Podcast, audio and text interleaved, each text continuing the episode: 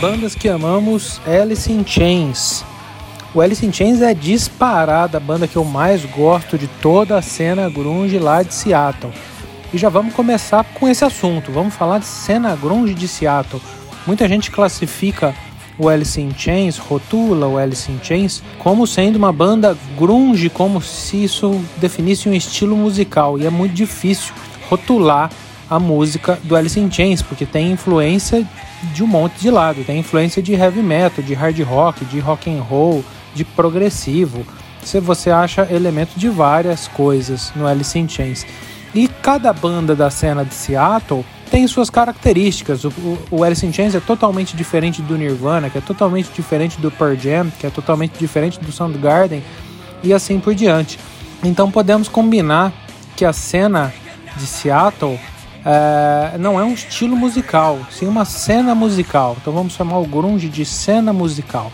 Dessa, dessa cena musical de Seattle, o grunge, o Alice in Chains, é, é uma das mais queridas e a minha preferida. O Alice in Chains foi formado no finalzinho dos anos 80 e as duas estrelas principais sempre foram o vocalista Lane Staley e o guitarrista Jerry Cantrell. O primeiro disco, Facelift, trouxe o sucesso bombástico Man in the Box e foi para MTV, foi para as paradas de rádio e mandou e desmandou, explodiu no mundo inteiro. E muita gente pode falar que eles vieram na onda do Nirvana, na onda do Nevermind, mas negativo. O Alice in Chains estourou com o Facelift pouco antes do Nirvana estourar com o Nevermind. Nirvana já tinha lançado talvez o primeiro disco, mas ninguém deu muita bola para aquele primeiro disco do Nirvana. A cena bombou depois do estouro do, do Facelift e, de, e então depois do Nevermind. E aí o, até o primeiro do Nirvana foi relançado e aí a molecada foi comprar o primeiro do Nirvana, só então que ele foi vender. O Alice in Chains estourou pelo seu próprio conteúdo, pelas suas próprias pernas e qualidade nunca faltou. O som que trazia as guitarras bem pesadas, a cozinha muito bem feita e as vozes agudas do Lenny deixaram o som do Alice in Chains uma coisa totalmente diferente, original.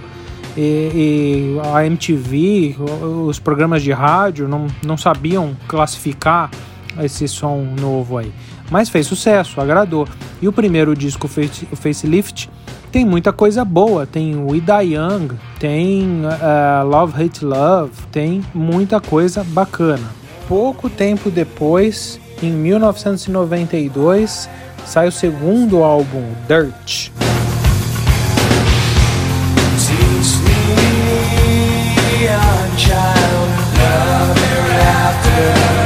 Aqui nós temos talvez o Alice in Chains no seu auge. Os caras já, já tinham prestígio, já, já estavam fazendo bastante sucesso e soltaram um descasso. O clipe de Ten Bones não parava de passar na MTV. Depois o mesmo aconteceu com Wood. São as duas grandes músicas desse disco. Também tem Angry Chair, que é muito legal. Um descasso.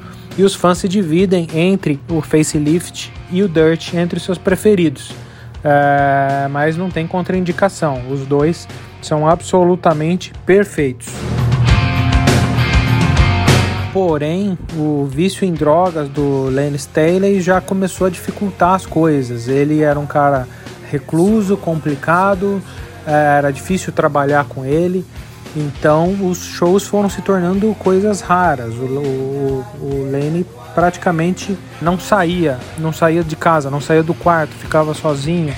É, foi entrando numa depressão cada vez mais profunda. Eles lançaram um EP chamado Jar of Flies e pela primeira vez na história um EP é, ocupou lugar nas paradas.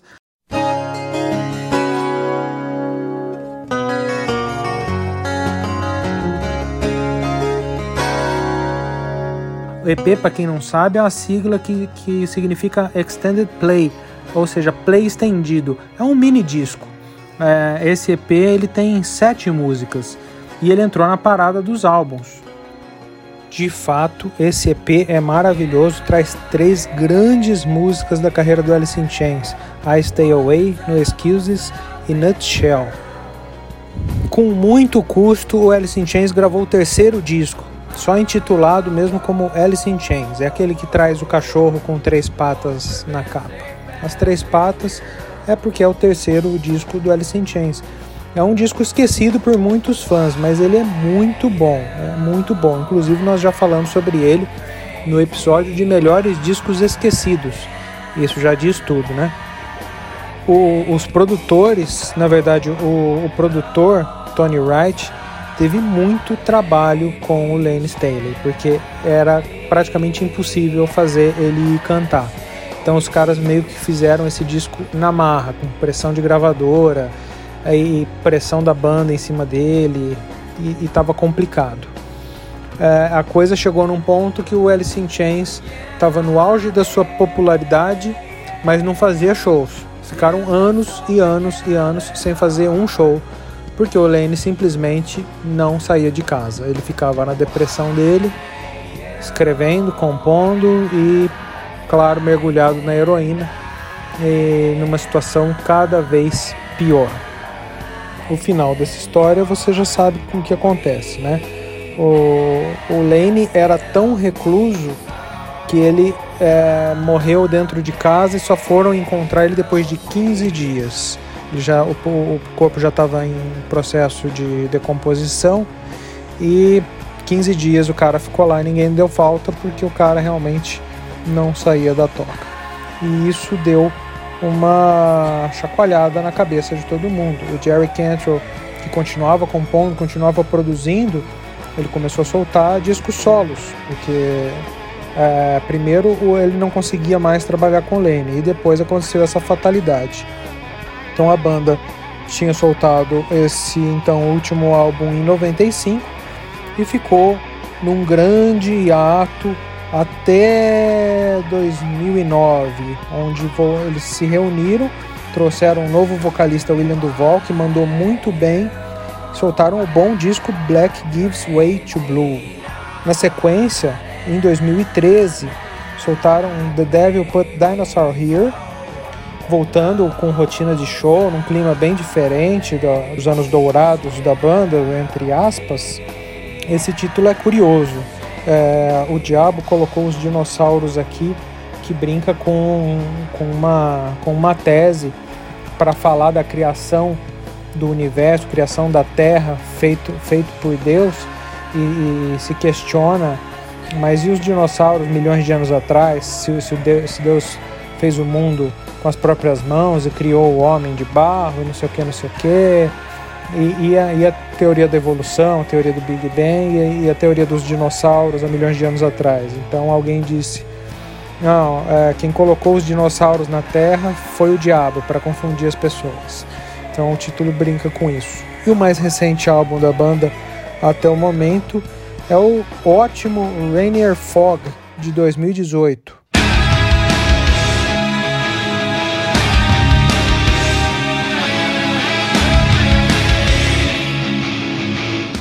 Sobe o som e curta o Alice in Chains.